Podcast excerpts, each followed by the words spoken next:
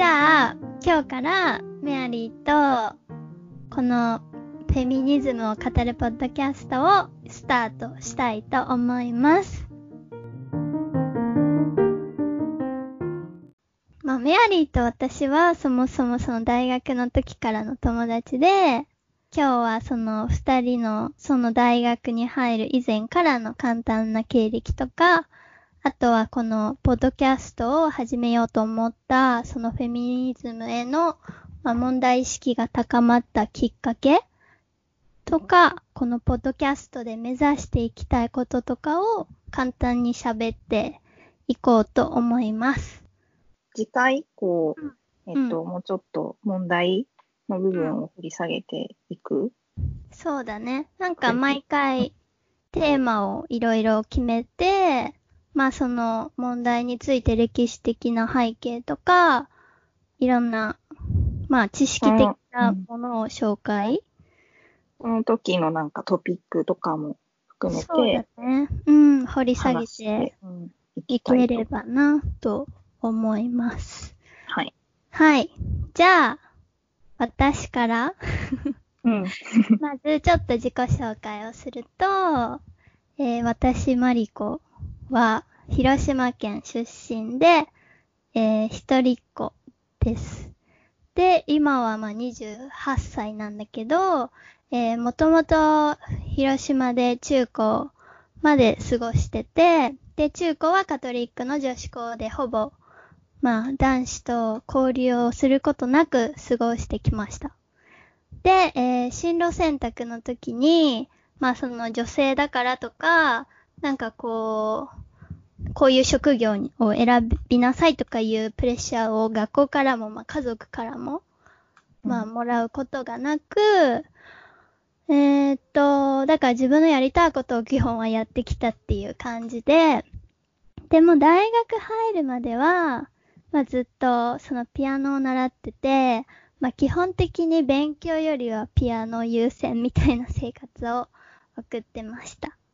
で、まあ両親もそんなになんかジェンダーバイアスがない感じで、まあ基本的になんか、まあやりたいことやればいいじゃんみたいなスタンスで応援してくれてました。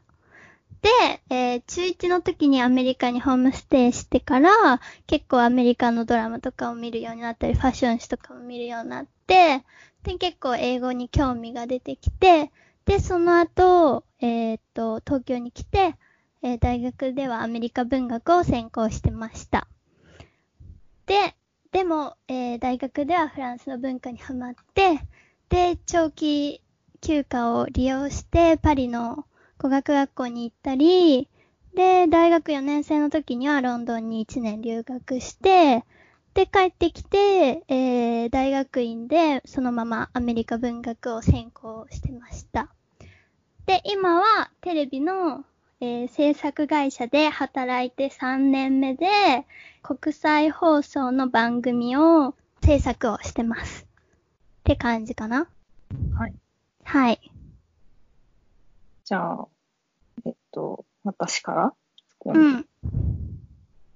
えっと、私、メアリーは、えっと、まあ、両親と、あと兄が一人います。えっと、幼少期から親の転勤で、うん。まあ、鹿児島から大阪、東京にうん。移ってきて、で、うんえーまあ、それもあって、あまり親戚とかとは合わないような、うんえっ。と過ごし方でした。で、まあ、母は専業主婦で、うん。で、まあ、両親は、うん私のその将来のキャリアのために、まあ、うんとにかく教育が大事だっていう考え方だったので、まあうん。小さい時から、まあ、必要な、えっと、その教育の投資はしてくれてたし、うん。まあ、あとその進路選択にあたっても、特にその兄との差っていうのはなくて、まあ女子だからこうした、こうしなければいけないというような考えは持ってなかったです。うん。で、えっと、まあ幼稚園から大学までずっと共学で過ごしていて、えっと、うんまあ、大学以外は公立でした。うん。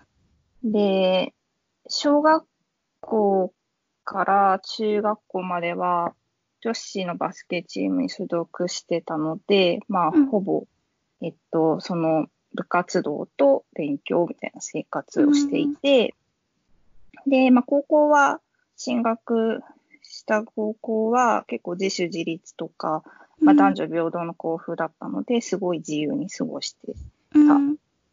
で、まあ、その当時、まあ、小学生から高校生ぐらいまでは結構テレビドラマとか少女漫画とかそういう女性向けのコンテンツを見るのが好きで、うん。まあ、そこから派生してメディアのとかジャーナリズムに関心を持つようになりました。で、まあ、特にその言葉によるコミュニケーションとか表現への、えっと、興味があったので、うん大学では言語学を専攻して、えっと、メディアコミュニケーションとかジャーナリズムについても研究していました。で、今は、えっと、社会人6年目で IT 系のサービス企画の仕事をしています。で、あと5年前くらい、まあ社会人になってから韓国ドラマにハマって、韓国文化とか社会に興味を持つようになったのと、まあ、最近は結構中国にも興味を広がっているような感じです。うん。はい。ということで。まあ、メアリーと、だから私は、まあ、その東京の大学で出会って、同じ、あの、文学部の英米文学専攻で出会ったんだよね。うん。あと、えっと、メディアコミュニケーションの研究所があって、うん。えっと、そこでも一緒にゼミで研究してたの。そうだね。うんそれは歴史の話でうんメディア史とかだったけどね。うん、そうだね。うん。で、じゃあなんで私たちが、まあ、フェミニズムのポッドキャストやろうかって思ったきっかけなんだけど、じゃあそれをちょっと今の経歴を踏まえて、フェミニズムに意識が高まったのはいつ頃だったかっていうのをちょっとお互いに振り返ってみようかなと思います。はい。はい。で、じゃあ私は、そうだね。なんかその、ずっと中高女子校だったから、まず大学に入って、なんていうの？男性に会うのが6年ぶり？っていう感じで。いや、違う。正確には、いや、その前に1年私は浪人してたから、その浪人期間で久々に男子っていうものを見たのね。そう。うんなんだけど、まあそれが結構特殊な予備校だったから、まあまずすごく規模もちっちゃくて、結構リベラルな、自由な校風の私塾だったから、まあそこに来る男子もすごく、なんていうの？リベラルな子が多くて、なんかまず、まあその塾の構成も、なんかもう9対1ぐらいで女子がほとんど多かったから、ほとんど女子校みたいなノリだったし、そう、だからそこで出会った男子は全くこう内面がマッチョな男子ではなかったのね。うん。そして、まあ大学に入ると、まあ文学部だからさ、そんなにオラオラした男子も少ない方だとは思うんだけど、うんでもなんか結構私のアメリカ文学のゼミとか、なんていうのかな、男子が多かったんだよね。あなんか先輩とか男の人が結構多くて、で、まあ文学部だから文化系の男子なんだけど、なんかそれでも結構その女性に対する扱いみたいなのが、なんだろう、その飲み会の席とかで、その交わされる会話とか、そういうのを聞いてると、ちょっと、なんていうの？配慮にかける？そうそう、デリカシーのないうん。言動とかを目の当たりにして、ちょっと、なんかびっくりしたのはあるかな。うん。うん。で、なんかやっぱりさ、その、まあ、男子の多い飲み会の場とかに、その、少数の女子たちでいるとさ、なんかうんほとんどそういう、まあ、結構、グループ内の女子の噂話とかが多いのよね。うん。で、まあ、特にゼミとかなるとさ、そのちっちゃいコミュニティの中でさ、この人はどうだみたいな、なんかこう、批評が始まるのよ。うん。で、なんかそこに、やっぱ男性が多いと、すごいその女子への批評みたいな、上から目線うん。の外見に対してとか、なんかその、人の恋愛事情とか、うん。なんかそういうのを、なんかこうその人がいない場で、なんていうの？思うままに言い合ってるっていうのを見ると、なんかやっぱり、なんか、何様って普通に思ったし、そうだね。なんかあるね、よく。そう、人のその外見とかをさ、なんていうの？勝手にその批評する立場でいられるあなたたち何なのっていうのをすごい思ってて、うん。で、もちろん自分に対しても、なんか言われたりすることに対して、なんか、まず、大体そういうのって、まあ、外見のことだったりさ、するわけだよね。うんなんかその時に、かなんでそんなに言われなきゃいけないのとか、うんなんか普通に、あのーでもさ、その男子ばっかりの場だと、まあ、そこで、なんていうの、言い返せない自分っていうのもいて、うん。で、なんかそういう、なんていうのただ言われるだけの、なんていうの女子と、その、言いたい放題言う男子っていう構図に、なんか結構ヘキヘキしてたとこあるかもしれない。うん。まあ結構大学に行って、うん。そういう経験をしてる人は多いよね。あ、そうかもね。うん、みんまあ私自身もあったし、みんな結構そういうのは多いんじゃないかなっていう話。うん。え、メアリーはどうだった？その大学に入って、なんか男子と接する中で。ああ、私は、うん。その、その前が、うん。もう高校の時がうん。結構その共学だったけど、うん。その男子が、まあ、うん。上司に対して、その、うん。まあ、平等というか、別にこう、そこはフラットな関係だったし、そういう、まあ、割かし、その配慮ができるような人たちが多かったのね。だから、結構大学入って、まあ、ちょっともしかしたら偏見なのかもしれないんだけど、うん。その、あまり女子に慣れてないようなうん。男子が、うん結構そういうデリカシーに欠けてたりする発言をうん。しているのを見て、うん。あ、なんか、あ、こういう人たちもいるんだってことに結構、うんそこにびっくりした。逆にね。まあ、逆にじゃあ、なんだろう。それが全てじゃないっていうのも知ってたから、うんうんある程度こうそう許容できたっていうのもあるのかな。許容っていうか、その、そうね、今日、うんと、それを俯瞰して見れるぐらいの余裕があったのかな。うん、なんかこう、男子全般に対するこう、認識ではなくて、はいはい。あこういう、一部はやっぱこういう人もいるのかっていうぐらいに、まあ、ちょっとこう、冷静に、客観的に見てそたようなうね。うん、なるほどね。いやー、確かにまあ、そうじゃない男子も全然いるんだけど、うん。なんかこう、あの男子が群れた時の、うん あの暴力性って何なんだろうなって思う。そうね。なんか、うん。こう、上そこに女子がいたときに、うん。なんかまるでこう、存在してないかのように、そうそうそうそうそうそうそう。話すじゃない。わかる。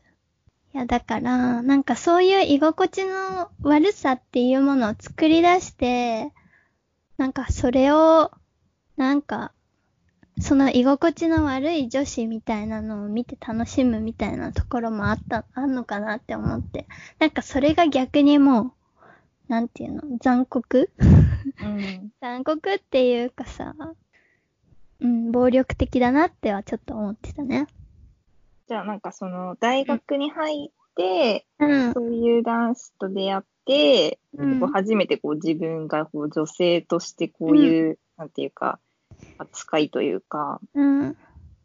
こう対応されるのかってことを知ったみたいな感じ、いやー、それがね、あそういうわけでもなくてうん。いや、なんかその、自分に対する、そういう、まあ、あの、その、男性からの対応とか、扱いとかは、まあなんかちょっとその、まあ一瞬ではさ、なんか、はって思ったりするけど、なんかそれってよりも、多分フェミニズムっていうのを意識しだしたのは、その大学に入って、その後、どうしたいっていうのがそんなんなかったのね。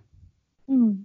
で、なんかこう、でも、どういう風に生きてこうかなとか、その将来どういう女性になりたいかなって思った時に、あのーそのドラマとか映画とか、なんかその本とか、まあ物語の中で、なんか結構、その周りに、あのーそういうモデルにしたい女性とかもいなかったし、うん。その結構、ロールモデルを探してたのよ、そういう物語の中に。うん。で、その時に結構、なんていうの、日本では、やっぱりあんまり見つからなかったのね。その、周りの普通にいる女性とかもそうだし、あのーまあ、その、日本で見るドラマの中とか。うん。で、その時にやっぱり海外のドラマとか、やっぱり物語とかを読んでて、なんかそれを探してたんだけど、まずはやっぱりなんでそんなに、まあ結局はさ、その日本でロールモデルがいないっていうのは、なんかこう社会に出て活躍してる女性のバリエーションが多分圧倒的に少ないっていうのがあって、うん。で、それってやっぱり、なんていうの、その男性と比べて、あまりにも少ないなっていうのを、多分、その自分のロールモデルを考えてた時に感じたのね。うん。で、そら、だから、まあ、アメリカ文学で、なんか、どの作家を研究しようかなとか思ってた時に、多分そのヘンリー・ジェームズの、ある婦人の肖像っていう、まあ、小説に出会って、で、結構その、19世紀の話だけど、なんかすごいその女性が主体的にこう人生の選択をしていくっていう、その強い女性像みたいなのに、こうすごい共感したのよ。うん。で、やっぱそういう物語が、まあ、もう、まあ、19世紀のアメリカ文学の中ではあるけど、なんかもう21世紀の日本ではまだそんなにそういう物語がないっていうことに、やっぱその日本の遅れたうん。がこう、ところとかも感じたし、で、もっと、やっぱり、そうやって海外のドラマ、まあ、現代のドラマとかを見てると、もう全然日本のそうやってメディアで、ほあの、ルフされてる女性像とは、全くこう、違う進歩的な女性像とかがいっぱいこう描かれてるから、なんかすごい、自由で、なんかもっと生き生き、生き、生きられる世界があるんだなっていうのを見れば見るほど多分、日本の現実に気づいていったっていう感じなんだと思う。うんじゃあその文学でフェミニズムを知ったの？フェミニズムを最初に知ったのはそうかもね。どうなんだろう。まあでもなんか、その、女性学があるとかさ、うん。多分知識としては知ってたけど、多分そうやって、なんていうの？コンセプトとして興味を持ったのうんは多分文学がきっかけだったのかも。そうやって文学史とか習っているとさ、行くとそういう概念が結構出てきたりするじゃんうん、そうだね。うん。だからその中でかもしれない。そこまで注目するようになったのは。うん。メアリーは？大学？そうね、私は、うん。なんかその、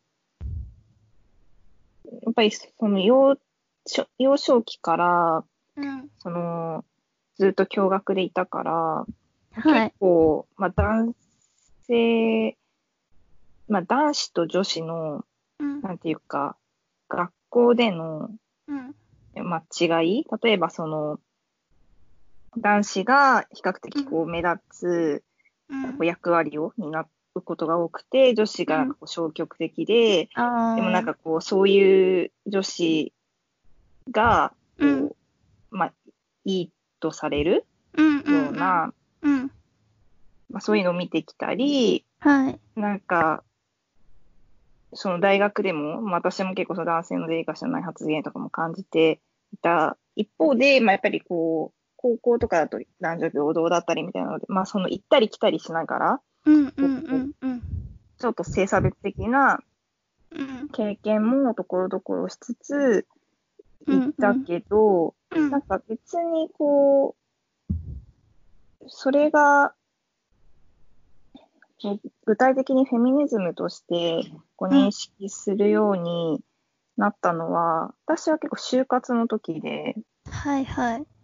その、就活で、うん。まあ、これからどうやって生きていくか、こうキャリア設計をやっぱり考えるじゃない？はい。で、そうすると、まあ、どういう会社で働くかもそうだけど、自分がどうやって働いていくかっていうので、結構その女性のうん。働き方はい。を、まあ、考えるようになって、うん。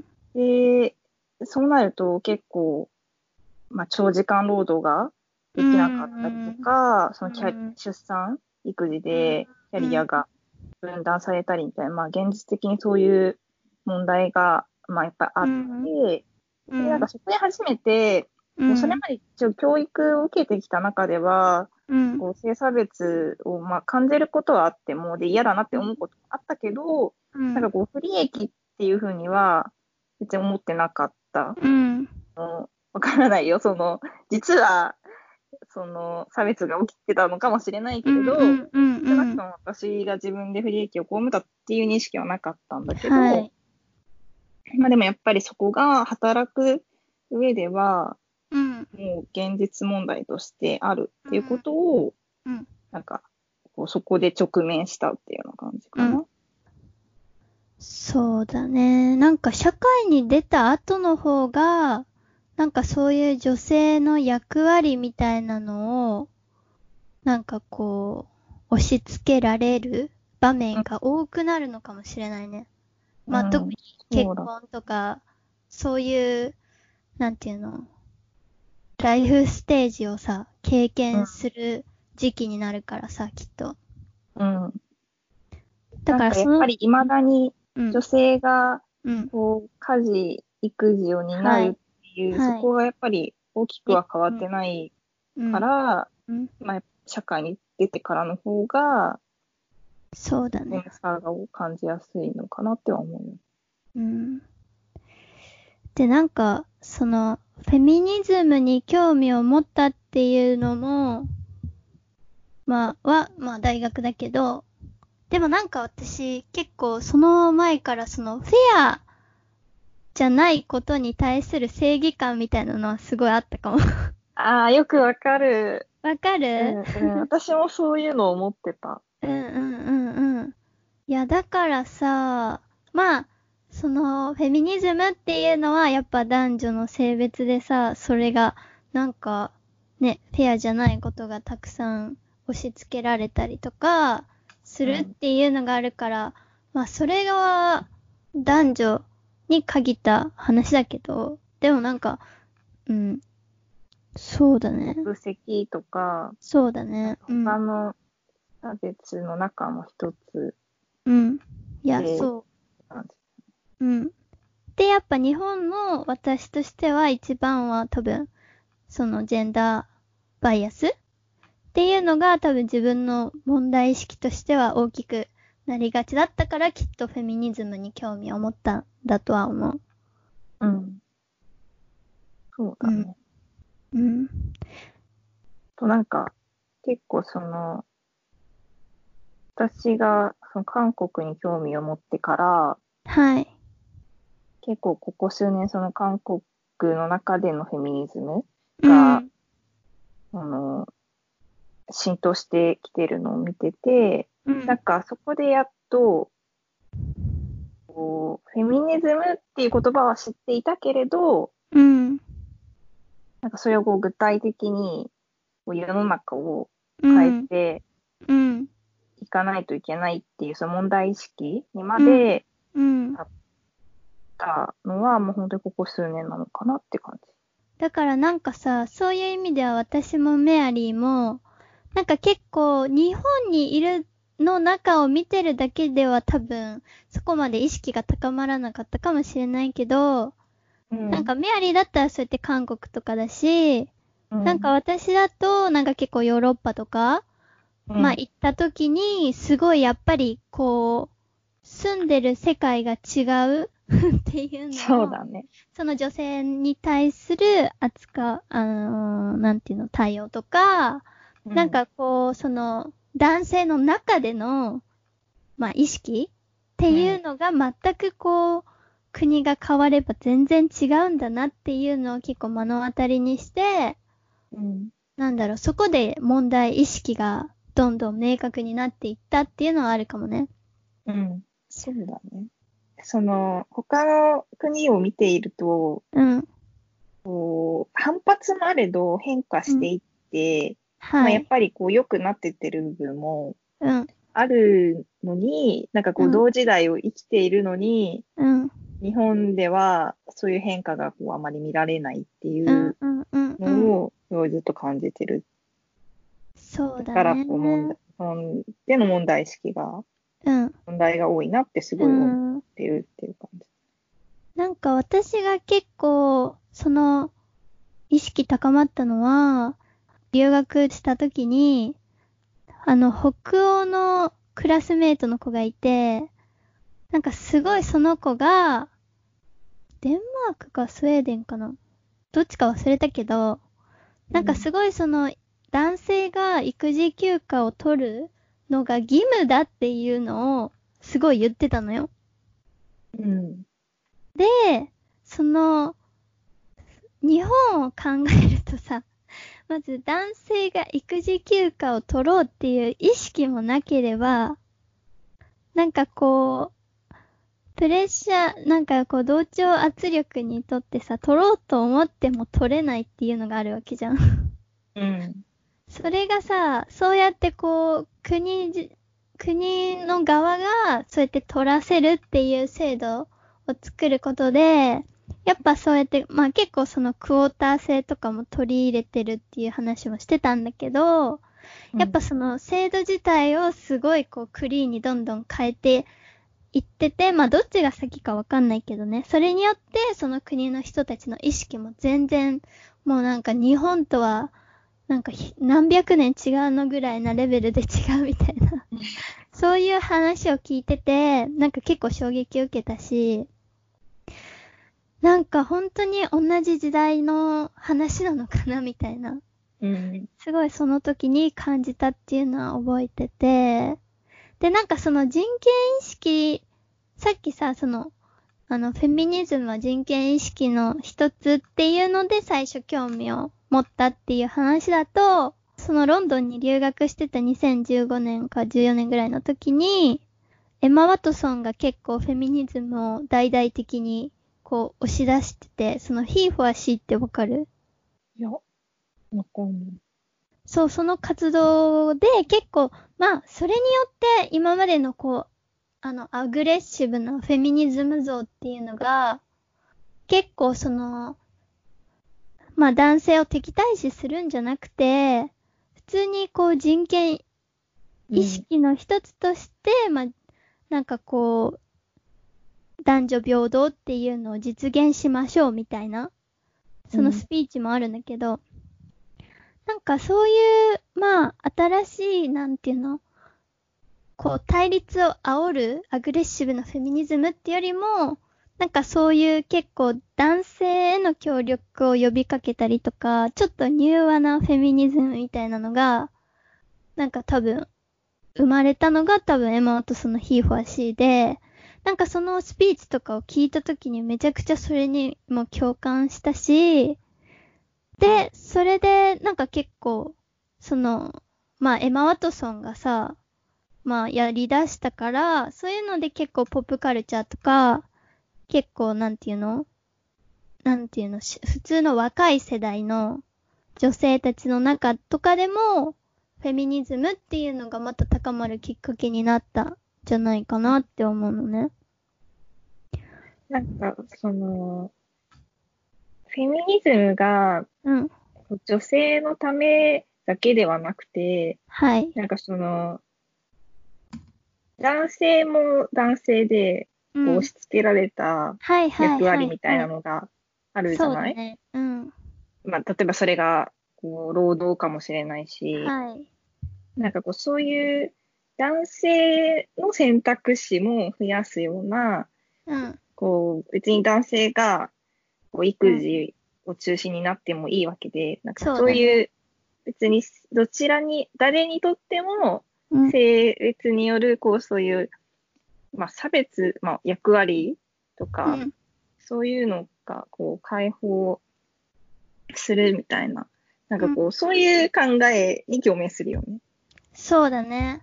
やっぱその、うん、男性、まあ女性もだし男性も社会的なこう、スステレオタイプっていうか、なんかこうあらなきゃいけないっていうのが今まで多分すごく強くて、なんていうの、抑圧されてたうん。っていうのがあるから、どっちにとっても、そう、平等のジェンダーバイアスなくすことが、ね、なんか利益がありますよっていう観点をまず持つのはいいのかもね。うん。まあ、じゃないとただ対立を煽るだけになっちゃうもんね。そううん。そうすると、やっぱり、こう、欧米の、その、事例みたいなところから、うん。具体的にフェミニズムについて考えて、うん。こう、なんていうか、まあ、逆にそれから日本の問題をうん。意識するみたいな感じのことが、うんまあ多い。そうだね。それで、やっぱ問題意識として私が思ってたのは、うん、やっぱり私はメディアのルフするコンテンツの中で女性が、まあどう描かれてるかっていうの日本の中でだと、すごい、まあ多分私はだからフェミニズムの意識が高まったきっかけとして、その結構その物語の中でどう女性が描かれてるかとか、なんかそういうのを結構、まあドラマとか映画とかで、まあ海外のを見て意識を高めてたから、なんかそれを日本を逆になんかこう見たときに、すごいその女性の描かれ方が、まあひどいなっていうのを思って、で、それが、だからやっぱりメディアの役割っていうのがすごい大きいなっていうのを、すごいどんどん感じていったかも。そういうステレオタイプな女性像みたいな。のが多いってこと？まあ、例えば一つに、その私は結構、まあ文学だからその後に、出版社とかで、まあ女性、まあファッションも好きだったから、ファッション誌とかで働きたいなって最初思ってたんだけど、うんなんかその時に日本のファッション誌を見てて、働きたいメディアがなくて、出版社が。うん。で、なんかその、まあ、結構海外のファッション誌とかを見てたし、なんかこう、まずそれ、日本のファッション誌とかを読んでて、なんだろうな、まずモテとか？うん。意識したメイクとかファッションとか、まあ、例え、まあ、そういうのを、なんかこう、女性に押し付けようとしてるっていうところに、まず反感しかなくて。うん。そう。そして、やっぱりそこでさ、女性誌なのに、なんかこう、女性の、をエンパワーするっていう、まあ雑誌がなかったり、まあその女性の側に立つ、なんかメディアがなんでこんなにないんだろうなっていうのに、結構憤りを覚えたっていうのがまずあるのと、うんあとは、なんかテレビだね。テレビの中で、やっぱりさ、その、まあ、バラエティとかでさ、どういう風に女性たちが、なんかいじられてるとか、なんか、もう私がね、すごく嫌いなのは、なんか、まあやっぱりそうやって女性の、まあタレントとかを使うときに、まあすごくまあ外見のこととかをまず男性タレントがいじるっていう、まあ構図があまりにも多すぎるなって思うし、なんかすごい私がもう、うーん、嫌なのは、あの、サンジャポってあるじゃん。うん。サンジャポとかで、結構、ああいうのってさ、結構なんか、女性タレントがグラビアアイドルの人とかが結構いたりするじゃん。うん。なんかそういう時になんかこう、もうカメラ、なんていうの？アングル？そう、アングル。アングルとかがなんかすごい下から舐めるように撮ったりするじゃん。ん。もう、ああいうのとかもうね、すごい嫌いなの。もうだから、なんかまずメディアで、なんか女性のがどう描かれてるかっていうのは、全部男性目線見たいように、もう、男性目線で、なんかもういいように切り取られてるっていうのしかないし、うん。なんていうのも、全部そうやって、まあ、商品化されてるなっていうのは思ったのね。全部女性がいいように男性になんかこう使われてるなっていうのは、やっぱメディアの中で、なんか感じてた。うん。そうだね。うん。いや、なんかそれ、そういう、こう、メディアのうん中での、うん。その女性の、うん。なんていうか、切り取り方が問題意識って。そうだね、主には。なんかさ、それが、やっぱ、なんか私もその中の、その日本で作られたコンテンツだけを見てたら、だからそこまでなんか、それがもう当たり前って思ってたかもしれないんだけど、それをやっぱり、なんか海外のコンテンツとかを見てる中で、え、もう全然これが普通じゃないじゃんって思って、すごくこう、影響を受けて、こう、意識も高、変わったから、だからなんかそのメディアの役割っていうのが、まずめちゃくちゃ大きいなっていうのは、なんか経験上感じてて、で、なんかその、だからメディアがまず変わらない限り、なんか、この、今のみんな、日本の意識っていうのが変わらないなっていうのはすごい、そうだね。メディアっていうのがその、フェミニズムの中ですごい大きい役割を持ってるなって思ったきっかけかな。実際、こう、今、うんメディアで働いてるわけじゃない？はい。はい。その働いてる中で、うんじゃあ、はい。こう、作っている側にいて、はい。その問題の、なんていうか、うん。こう背景はうんどういうところにあると思う、それは、まずメディアの中で働いてる人が、まあ、ほぼ、まあ、男性が多いのね、基本的に。うん。で、まあ、男性社会だから、まあ、そうやって、まあ、まあ、その切り取り方とかが男性目線になるのは、まあ、その構成に問題があるなっていうのはすごく思うの。うん。だから、まあ女性の、まあディレクターとか、例えば、そういう制作側の女性が女性の割合が増えれば、まあ絶対変わっていくとは思うんだけど、まずマスメディアのそういう労働環境って結構ブラックだから、だから、うんなかなかこう女性がその中で働くっていうのはまずハードルが高い構造があって、まあだから結果的にそのメディアで働いてる女性の数は少ないんだと思うのね。うん。特にやっぱり子育てとか家庭を持ってずーっと働き続けるっていう、まあ環境としてはマスメディアは結構厳しいから、だからそれをまずやっぱり変えないと、まあその、だからそれを変えて、働ける女性、まあそのメマスメディアで働く女性の割合を増やさないと、まあなかなかその視点っていうのは変わらないなっていうのは思う。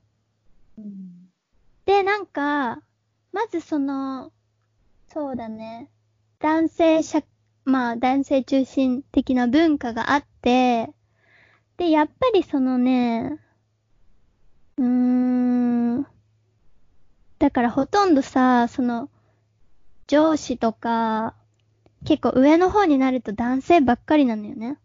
うん基本的に。で、やっぱその人たちが、その内容に対してとか、口を出すわけじゃん。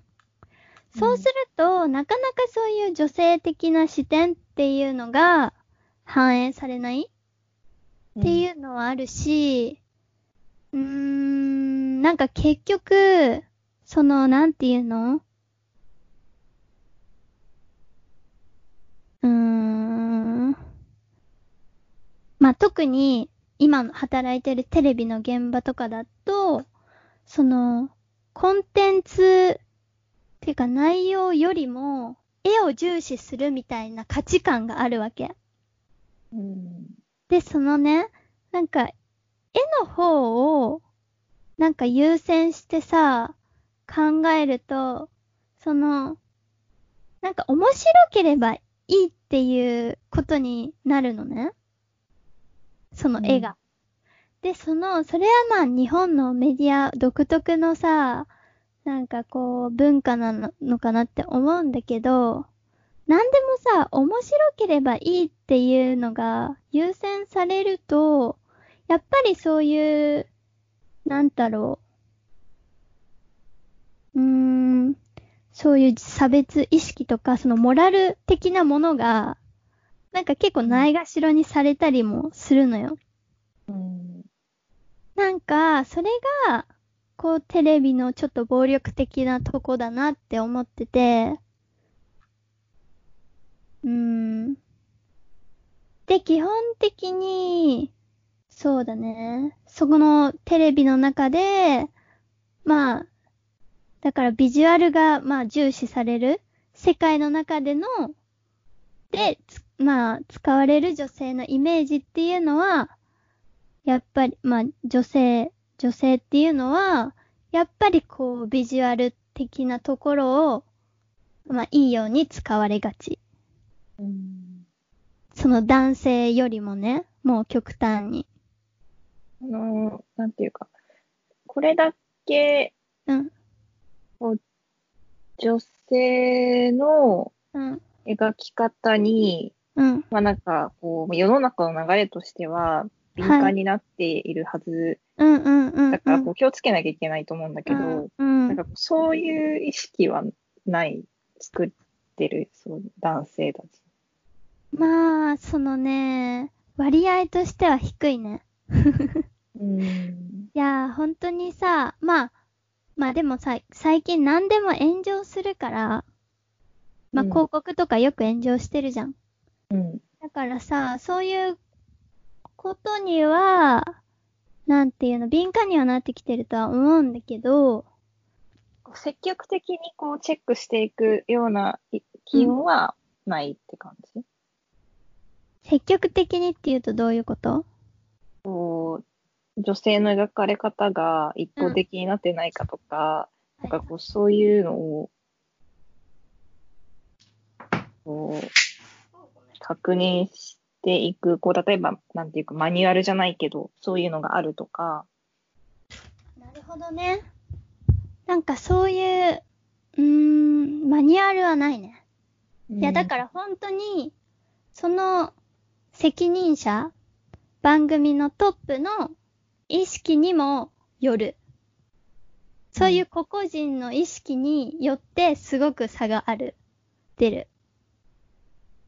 まあ、きっとまあ、そりゃさ、まあ、その放送局とかに、の全体としてはきっとその、指針はあると思うよ。うんざっくりとした。うんだけど、それが、その個々の番組で、どういうふうに、まあ、具体的に、こう考えられてるかっていうのは、すごく差があると思う、個別に。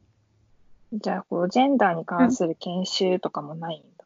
いや、どうなんだろう。なんかね、よくその、研修とかはあるみたいなんだけど、多分ね、うんパワハラ、セクハラとかうんの研修はある。普通に一般企業と同じ感じで。だけどそのコンテンツの中でどう描くかっていう意味でのなんか教育うん。はないんだと思うよ、きっと。うん。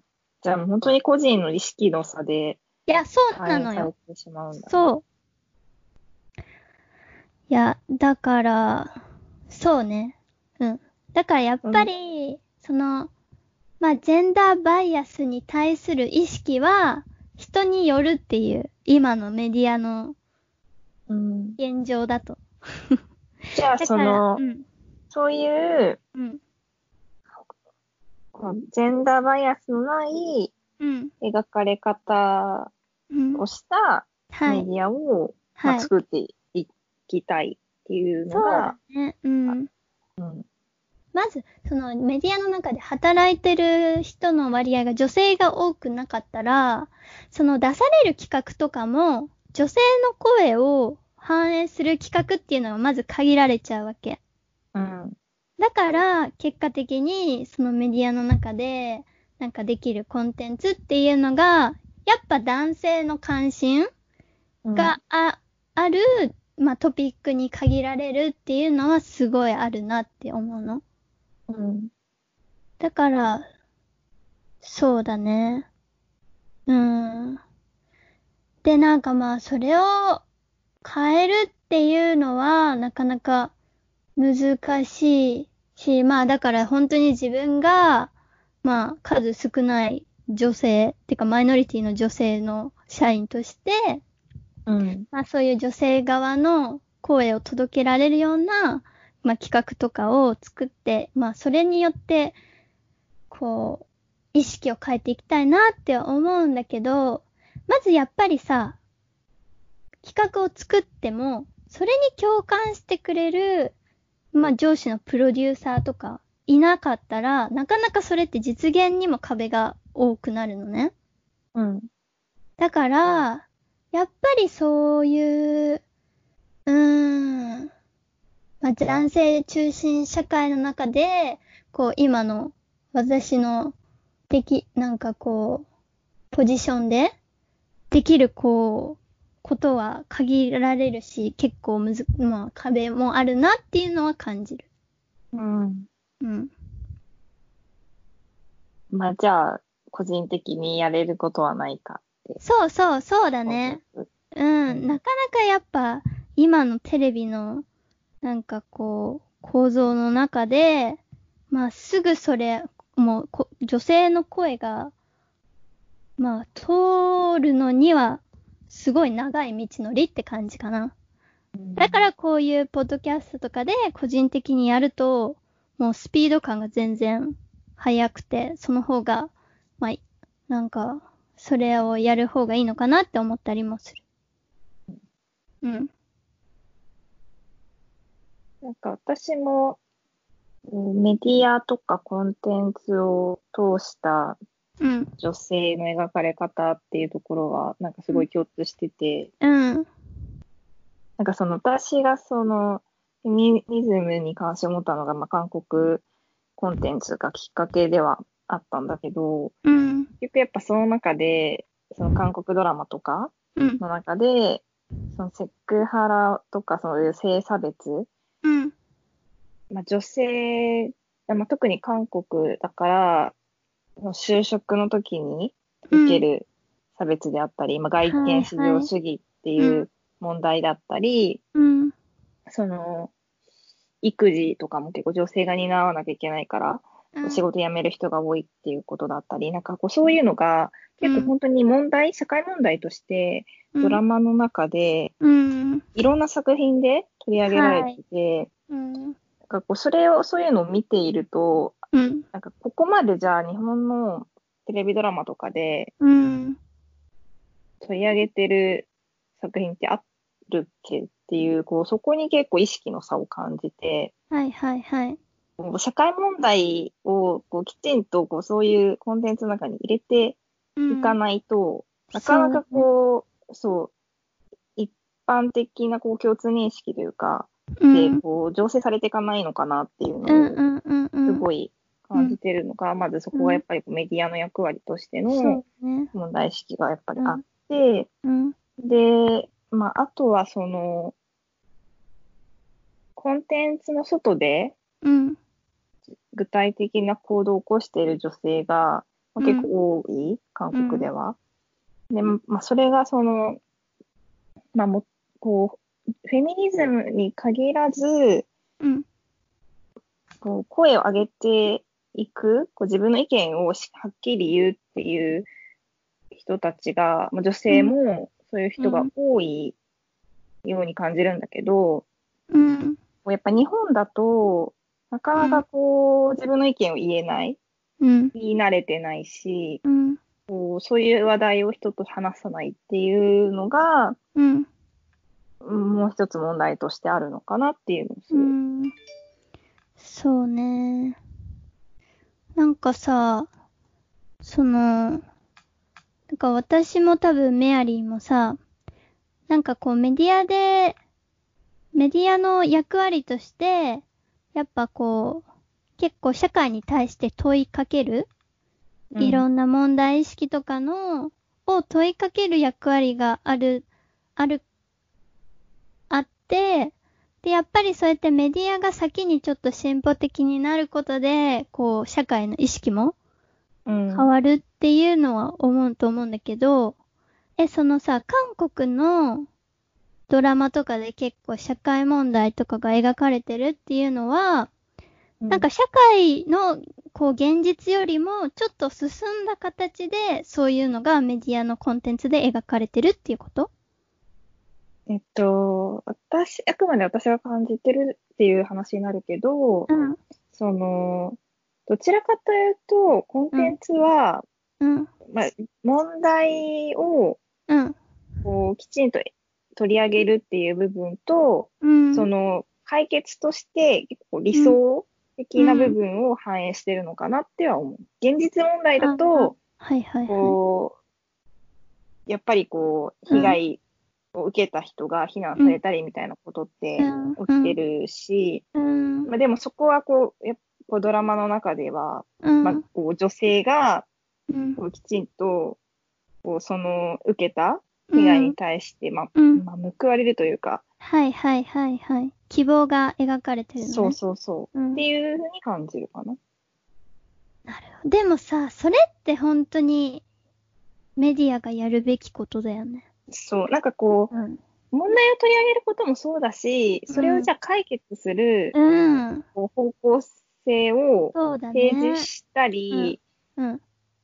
こう、そういう同じように思っている人たちがいるんだっていはいうところへの希望とか、わかるなんかわかる。そういう役割が、そうだねね、あるはずだよね。うん。ただ救いのないところで終わるっていうんじゃなくて、そうそなんかもう、こう、そうだね。いや、本当に、そう、そう、ある意味そうやって、こう、問題意識を提示して、それをどうすればいいかっていうとこまで導いていくみたいな。う。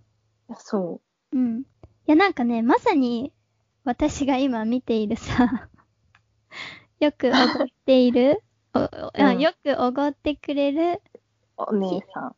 綺麗なおあ姉さん。綺麗なお姉さん。うん。こう、そう。これはもうメアリーに教えてもらったんだけどね。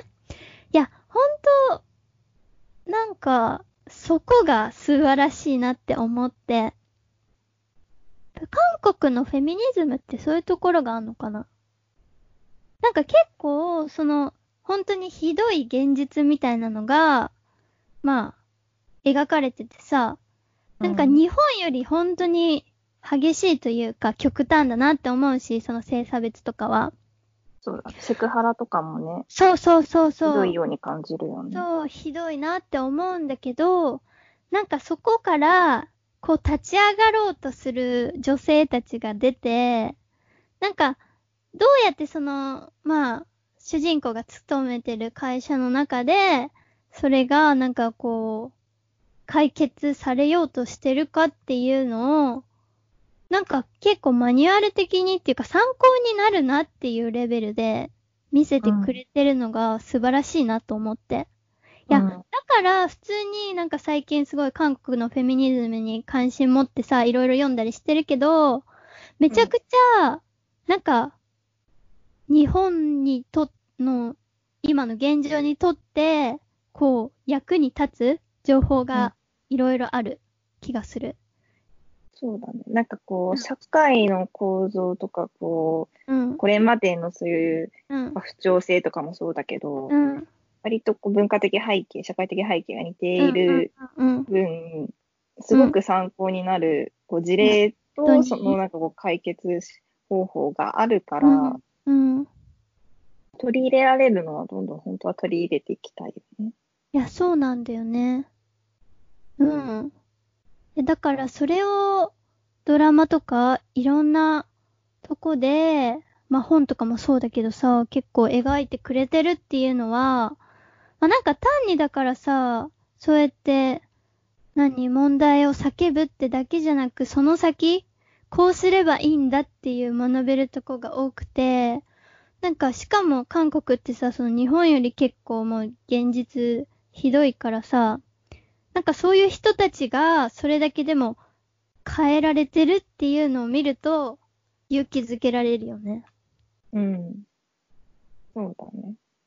うん。いや、そのドラマについても、っていうかまださ、その見てる真っ最中だから、これからどうなるかはわかんないんだけど、ちゃんと見終わったらもうちょっと喋りたいな。そうですね。ちょっと韓国ドラマとか、その韓国については、今後もちょっともう話していきたいなと。そうだね。じゃあ、うん。最後に、最後は、今回、ポッドキャストを始めるにあたって、まあ、メアリーと私で、目標というか、目的意識をちゃんと、まあ、言語化して、ここで、発表？行動指針みたいにこあそうだね。はいうん、行動指針をちょっとまとめてみたので、じゃあ、メアリー、お願いします。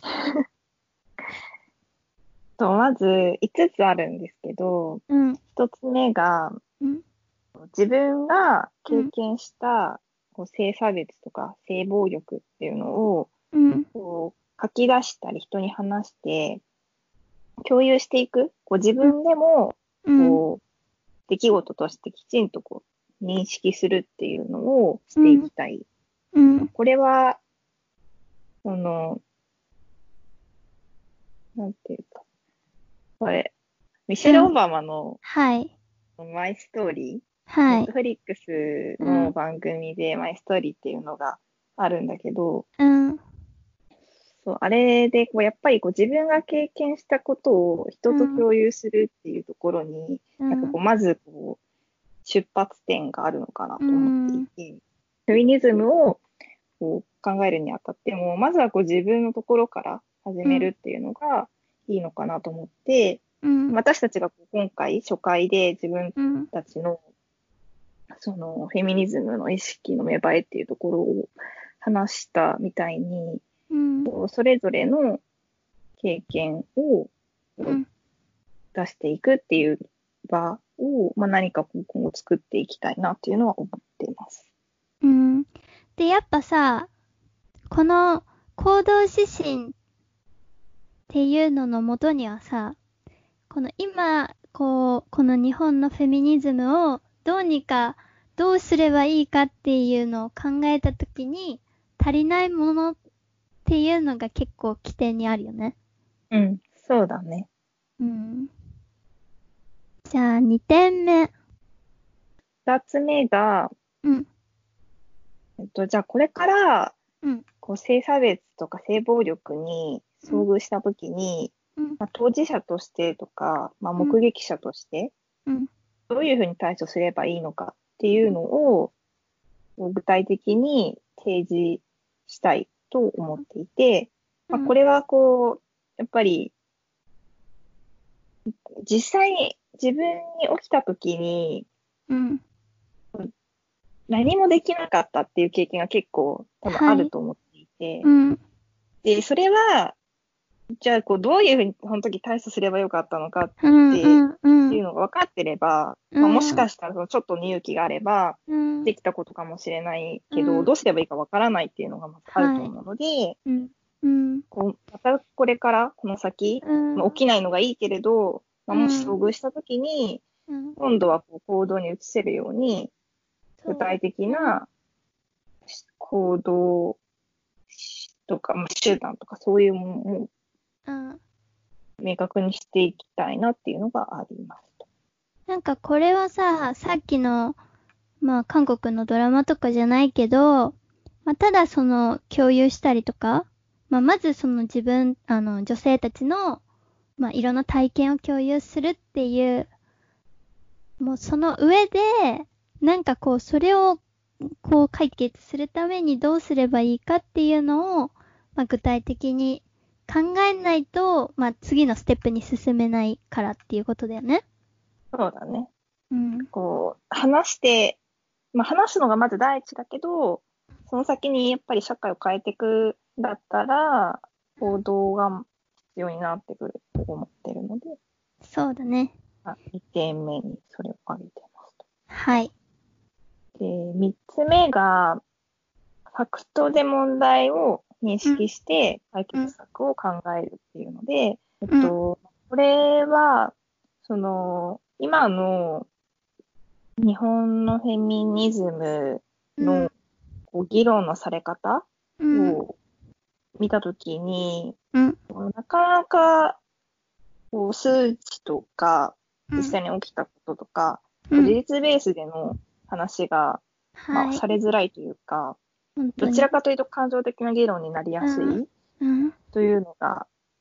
あるうん、ので、うん、まあ、ここはこう結構こうジャーナリズムとかはいのこう私たちの意識に結びつくと思うんだけど、うん、やっぱり事実でそうね。まずは捉えて、うん、事実に沿った解決策を考えるというのが重要だと思っています。はい。で、じゃあ4点目は、えっ、と、日本のフェミニズムの歴史、系譜から、私たちミレニアム世代として、フェミニズムを考える。また韓国の話になっちゃうんだけど、今結構、韓国のフェミニズムとかを見てると、まず結構その、まとまった本とかで、あの、今までこう、どういうフェミニズムに対して動きがあったかっていうのが、歴史的にこう、まとまって読めるっていうものがあるのがいいなと思って。で、まあ、日本のフェミニズムって、そうやって、まあ、いろいろ女性学とかで研究されてきたけど、なんか、それが今の私たちのミレニアム世代として、どう自分のと結びつくかっていうところが、まだあんまりはっきり見えてこなくて。で、なんかやっぱりそこを自分たちのこれからの、こう、フェミニズムへの、との向き合い方っていうのを、まずは歴史の中でちゃんと位置づけて、こう、今までどういうふうに、こうフェ、日本の中でフェミニズムの活動が積み上げられてきたのかっていうのを、一回ちゃんと振り返ってみることが大事かなって思ってます。で、えーっと、5点目が女性をエンパワーするコミュニティを作る。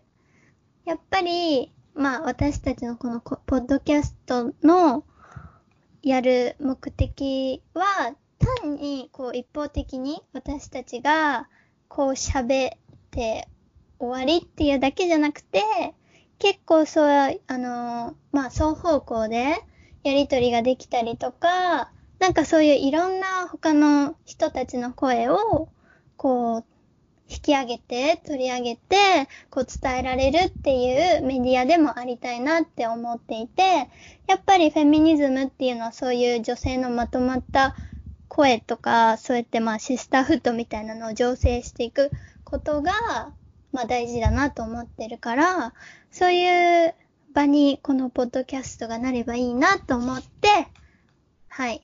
女性をエンパワーするコミュニティを作れたらいいなと思ってます。だから、うん。なんかこう、このポッドキャスト以外にもやりとりができるようなそうだね。ツールとか、まあ、ちょっとそこら辺は今後作っていければなと、うん、思っています。ね。